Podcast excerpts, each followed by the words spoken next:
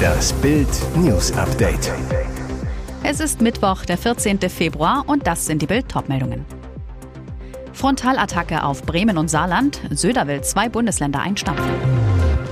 Erster Auftritt im VW-Prozess. Winterkorn wusste zunächst nichts vom Schummeldiesel. Tragödie mit 1,3 Promille. Sieben Tote, Suffraser gesteht Feuercrash. Politik in Bierzeltstimmung. Die Faschingszeit ist vorbei, der politische Aschermittwoch ist da. Und Steilvorlagen für Gags und Hau drauf bietet Deutschlands Regierung ja reichlich. Heißt, es wird lustig. CSU-Chef Markus Söder jedenfalls sorgte beim größten Stammtisch der Welt, der CSU in Passau, für gute Stimmung. Im Bierzeltrausch forderte Söder kurzerhand zwei deutsche Bundesländer einzusparen. Der CSU-Chef bekräftigte zunächst sein striktes Nein zur Erhöhung der Rundfunkgebühren. Alle müssen sparen, dabei bleibt es. Radio Bremen und der saarländische Rundfunk könnten weg. Wer argumentiere, dahinter stünden aber Bundesländer, denen sage er, dann sparen wir diese Länder auch ein, das macht den Länderfinanzausgleich billiger. Hier ist Bayern Haupteinzahler an ärmere Länder. Am kräftigsten teilte Söder gegen die Grünen aus. Die Grünen machten so viel Mist, sie müssten eigentlich unter die Düngemittelverordnung fallen. Die Tierhaltung in Bayern sei so gut, er wäre lieber Bulle in Bayern als ein Rindvieh in Berlin. Der größte Jubel in der Halle dann, als er fragt, was unterscheidet meinen Hund Molly von Kevin Kühnert und Ricarda Lang? Mein Hund hat eine abgeschlossene Ausbildung. Nach langem Schweigen will er jetzt seine Sicht der Dinge schildern und reinen Tisch machen. Zum ersten Mal sagt Martin Winterkorn, ehemaliger Vorstandsvorsitzender von Volkswagen, vor Gericht zur Dieselaffäre aus. Lediglich im Untersuchungsausschuss des Bundestags hatte er sich bisher zu den Vorgängen geäußert. Im September 2015 war in den USA aufgeflogen, dass der Autobauer Abgaswerte manipuliert hatte. VW leidet auch neun Jahre später noch unter den Folgen des größten Skandals der Konzerngeschichte. Mit kleinen Schritten betritt Winterkorn Mittwochvormittag den kleinen Konzertsaal in der Braunschweiger Stadthalle. Dort wird seit sechs Jahren die Klage von VW-Aktionären gegen den Konzern verhandelt. Die Räume des Oberlandesgerichts wären zu klein für die vielen Kläger und Anwälte. Ich habe mich entschieden, auszusagen und meinen Beitrag zur Aufklärung im sogenannten Dieselkomplex zu leisten, erklärt Winterkorn. Obwohl er Vorstandschef war, als der Betrug bei Abgaswerten aufflog, sei die Verbindung mit seiner Person nur begrenzt richtig. Ein Schummelsystem sorgte dafür, dass die Abgaswerte im Prüfstand geringer ausfielen als auf der Straße. Ich habe diese Funktion weder gefordert noch gefördert, sagte Winterkorn im Zeugenstand. Zudem sei er sehr spät und nur unvollständig über die Probleme mit der US-Umweltbehörde EPA informiert worden. Ob er von dem Betrug gewusst habe und ihn hätte stoppen können? Wäre mir ein klares Bild vermittelt worden, hätte ich nicht gezögert, sagt er. Ob er untätig blieb? Ich halte diesen Vorwurf für nicht zutreffend. Von der Anklagebank aus guckt André H. in die Gesichter seiner Opfer. Dem Todraser von Bad Langensalza wird seit Mittwoch in Mühlhausen der Prozess gemacht. Mehrere Angehörige der sieben bei dem Feuercrash getöteten haben auf dem Nebenklagetisch Fotos ihrer Lieben im Gericht aufgestellt. Mehr als zehn Monate nach dem grauenhaften Unfall kommt André H. in den Gerichtssaal. Wortlos nimmt er neben seinem Verteidiger Platz, schaut zu den Nebenklägern und senkt den Blick. Ob er den Anblick der zumeist jungen Menschen auf den Fotos nicht erträgt, unklar. H. soll nach Überzeugung der Staatsanwaltschaft betrunken und ohne Führerschein in den Gegenverkehr gerast sein und sieben Menschen getötet haben. Gleich nach der Anklageverlesung legte André H. ein umfassendes Geständnis ab. Er ließ seinen Anwalt erklären, dass er sämtliche Vorwürfe in vollem Umfang einräumt. Er könne sich an den Tattag jedoch nicht mehr erinnern. Die Staatsanwaltschaft Mühlhausen hat gegen den Beschuldigten Anklage wegen vorsätzlichen Fahrens ohne Fahrerlaubnis, fahrlässiger Gefährdung des Straßenverkehrs, fahrlässiger Tötung in sieben Fällen und fahrlässiger Körperverletzung in zwei Fällen erhoben, sagte Staatsanwältin Anne Merker im November. Drei Monate später wird nun verhandelt. Landwirt Nils K. lernte sie im Urlaub kennen. Hat er eine Berlinerin entführt und vergewaltigt? Entführt, gefesselt und immer wieder vergewaltigt. Das Opfer soll drei Tage in der Gewalt eines Sexverbrechers gewesen sein. Tatort soll eine biedere Doppelhaushälfte in einem ruhigen Wohngebiet in Steinach im Kinzigtal in Baden-Württemberg sein. Nachmittags rückten Polizisten in der Dachgeschosswohnung an, überwältigten Nils K., nahmen ihn fest, holten das Mädchen aus den Räumen. Der junge Mann aus Lahr sitzt zurzeit in U-Haft. Ihm wird vorgeworfen, die 18-Jährige bedroht, gefesselt, entführt und tagelang in seiner Wohnung vergewaltigt zu haben. Nach Bildinformationen hat Nils K. keine Vorstrafen. Dorfbewohner berichteten nur Gutes über den 22-Jährigen. Er soll ein fleißiger junger Mann sein, der zwar nicht von einem Bauernhof stammt, aber unbedingt Bauer werden wollte. Ein Bekannter zu Bild. Er hat eine Ausbildung zum Landwirt gemacht und steht kurz vor der Meisterprüfung. Ermittler wollen jetzt die Handydaten von Nils K. auswerten, um herauszufinden, was sich genau zwischen dem Landwirt und seinem mutmaßlichen Opfer abgespielt hat. Staatsanwalt Kai Stoffregen, der Beschuldigte, bestreitet die Vorwürfe. Was jedoch gegen Nils K. spricht, in der Dachgeschosswohnung fanden Ermittler eine Schreckschusspistole. Und jetzt weitere wichtige Meldungen des Tages vom Bild Newsdesk. Sie ging fremd, er zerkloppte das Haus. Ex stellt 130 Strafanzeigen gegen Hammer Heiko. Der Zoff zwischen Hammer Heiko und seiner Ex-Frau, die hinter seinem Rücken Pornos drehte, bringt Polizei und Justiz langsam an ihre Grenzen. Der Grund, nachdem der Handwerker das gemeinsame Haus in Köthen in Sachsen-Anhalt zerkloppt hat, schlägt die untreue Ex zurück. Aktuell hat Dana O. bei verschiedenen Polizeirevieren, unter anderem in Köthen und Bernburg, insgesamt 130 Strafanzeigen gegen ihren früheren Lebensgefährten Heiko L. erstattet. Die Vorwürfe, die Porno-Dana gegen Hammer Heiko erhebt, reichen von Jagdwilderei und illegalem Waffenbesitz über Bedrohung und Beleidigung bis hin zur Verbreitung von Pornografie.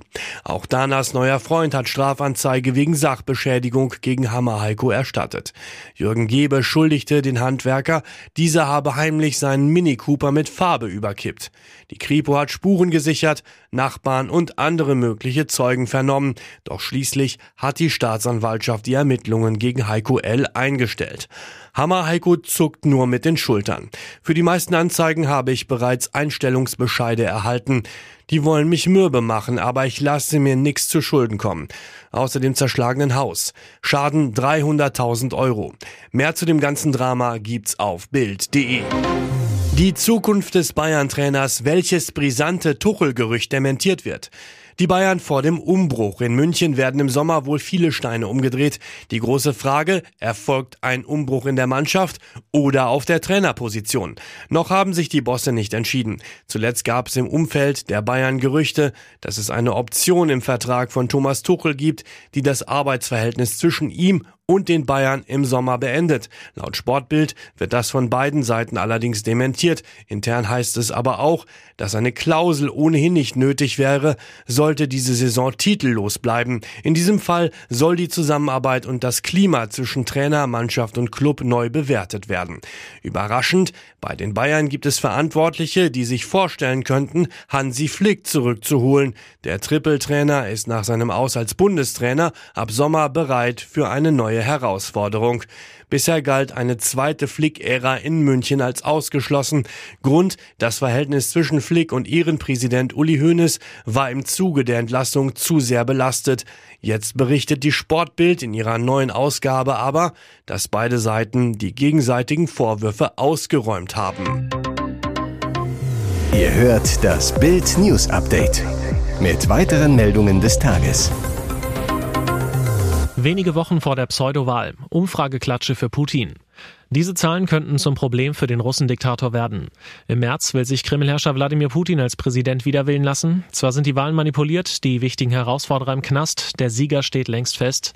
Dennoch will Putin im Wahljahr gute Stimmung verbreiten. Zu groß ist die Sorge, dass die Wahlshow getrübt werden könnte. Doch neue Umfragen zeigen, dass die Russen unter Putin immer unzufriedener werden. Das ergaben Erhebungen des letzten unabhängigen Meinungsforschungsinstituts Russlands Levada. Die große Frage, wie hat sich das Leben seit dem Überfall auf die Ukraine verändert? Die Antworten dürften den Kreml äußerst nervös machen. 36 Prozent der Russen finden, dass das Leben für den Großteil der Bevölkerung schlechter geworden ist. Genauso viele gaben an, dass die Krankenhäuser schlechter geworden sind. 25 Prozent sehen eine Verschlechterung bei der Meinungsfreiheit. Genauso viele finden, dass die finanzielle Ungleichheit im Oligarchenland noch schlimmer geworden ist. 73 Prozent sagen, dass das Verhältnis mit dem Westen und der NATO schlechter geworden ist.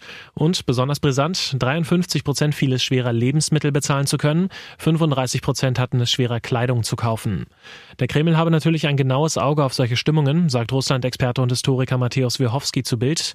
Was man zum Beispiel auf russischen Telegram-Kanälen über Strom- und Heizungsausfälle lesen könne, bestätige das Bild. Er macht aber klar, an Putins Wahlergebnis, das von den Kreml-Manipulatoren längst festgelegt wurde, dürfte das nichts ändern. Bürokratiewahnsinn. Diese Gaga-Regeln bremsen Deutschland. Deutschlands Bürger und Firmenchefs stöhnen über immer mehr Vorschriften. Besonders nervig, sinnlos Regeln, die das Leben schwer machen, ausgedacht von irgendwelchen Bürokraten. Aktuell betroffen Bäckermeister Jochen Brendel, in dessen Bäckerei in Ludwigshafen stehen seit Jahren drei Tische und neun Stühle für seine Kunden. Sie können dort zum Beispiel Kaffee trinken. Vergangenen Monat sperrte das Ordnungsamt die Tische, untersagte den Getränkeausschank. Begründung, es gibt in der Bäckerei keine Gästetoilette. Bild nennt weitere Beispiele. Nahezu jeder Betrieb braucht einen Abfallbeauftragten, egal wie wenig Müll anfällt, heißt extra Schulungen und Kosten. Bäcker müssen nicht verkauftes Brot wegwerfen, sobald die Ware die Backstube verlassen hat, selbst wenn die Ware im Verkaufsraum in einer geschützten Verkaufstheke lag. Bäckereien müssen Lebensmittelreste wegwerfen, dürfen sie nicht an Tiere verfüttern.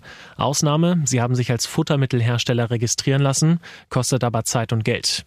In einigen Bundesländern gilt, ist ein Lokal kleiner als 50 Quadratmeter und schenkt nur alkoholfreie Getränke aus, braucht es keine Gästetoilette. Sobald zum Beispiel Bier ausgeschenkt wird, ist eine Toilette dann aber Pflicht. Handwerker dürfen ohne Extraschulung Kleinlaster fahren, aber nur wenn sie Material transportieren, das zu ihrem Job gehört. Transportiert der Küchenmonteur dagegen zum Beispiel Bauschutt, ist die Extraschulung Pflicht. Verkauft ein Imbiss eine Currywurst, greift der Staat 7% Mehrwertsteuer ab. Gibt es im Imbiss auch Stühle, kassiert der Staat 19%. Lkw müssen zusätzlich zum TÜV jährlich zu festen Terminen geprüft werden.